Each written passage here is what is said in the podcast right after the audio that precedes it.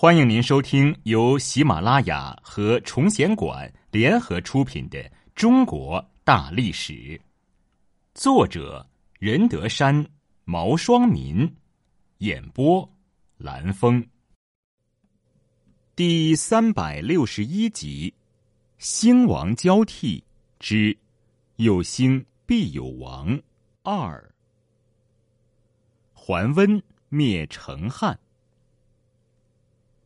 三四二年，晋成帝司马衍一直感到身体不适，到了夏天，病情突然加重。因为自己的儿子年龄尚小，司马衍宣布立自己的同母弟琅琊王琅琊王司马越为皇位继承人。三天之后，司马衍病死于建康宫中西堂，时年二十二岁。同月，司马越即皇帝位，是为晋康帝。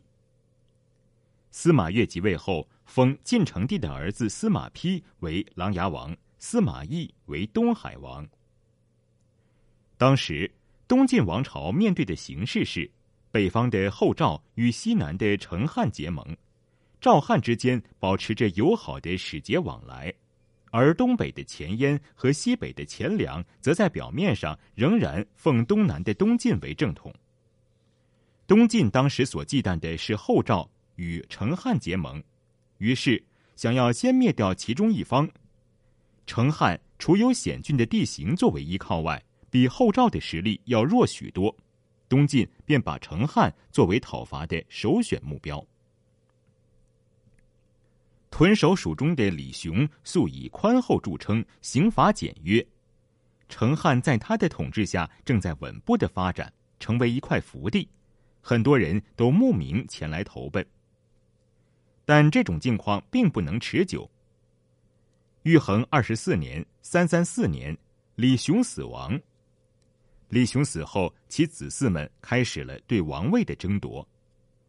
李雄所立太子李班，并不是自己的亲生儿子，而是李雄的哥哥李荡之子。李班虽是一个仁孝之人，但却很愚钝。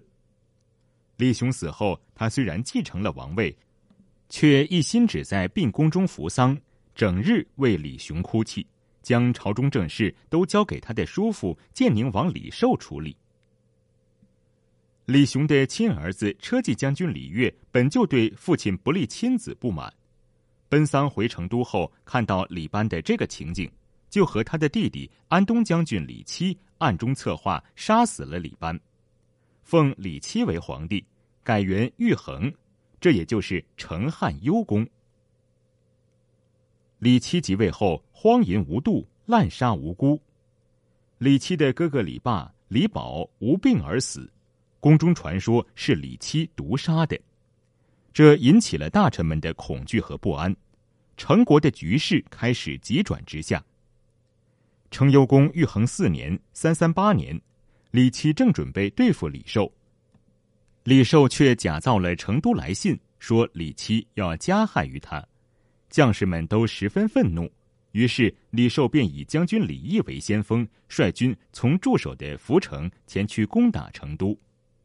很快就打败了已失去民心又未曾设防的李七，李七上吊自杀而死。李寿消灭了李七后，即皇帝位，改国号为汉，改元汉兴。因为这个汉国就是从前的成国，为了和西汉、东汉、蜀汉等其他诸汉区别开来，历史上把李寿的这个汉国称为成汉。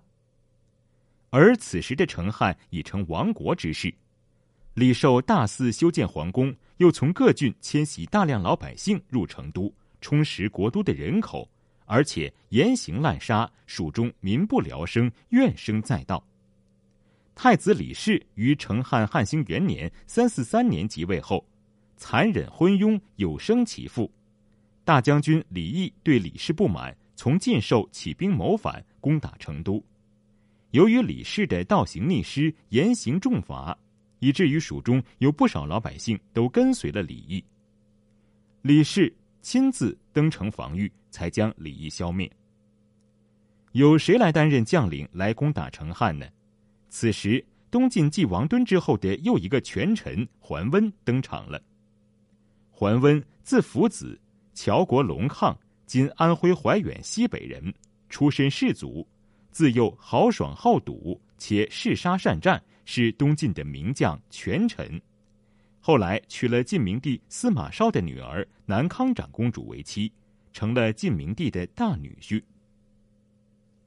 当时，桓温与在朝中执政的主战派羽翼有交往，羽氏兄弟一直主张讨灭成汉后赵。此时，东晋皇帝之位也已经传到了第五任晋康帝之子。穆帝司马丹手里的晋穆帝即位时只有两岁。由当时的楚太后临朝听政，中书监何冲控制了朝中的大权。何冲对桓温很是赏识，让他接替羽翼担任荆州刺史、安西将军。此时，桓温认为灭掉成汉的时机已经成熟，就在晋穆帝永和二年（三四六年）上表东晋朝廷，准备伐汉。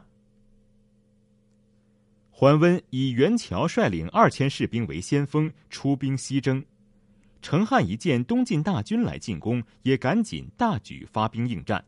但与桓温交手的李福、李全等人的军队非败即降。大将攒坚手下的士兵也都不战自溃。桓温乘势攻到了成都城下，放火焚烧城门。成汉的士兵无心再战，纷纷出降。李氏只好开东门走出成都城，然后向桓温递上降表，到桓温军中投降。桓温灭成汉的战争前后算起来也不过半年，成汉灭亡的这一年是晋穆帝永和三年（三四七年），东晋至此重新控制了益、梁、宁三州，同时拥有吴蜀二立。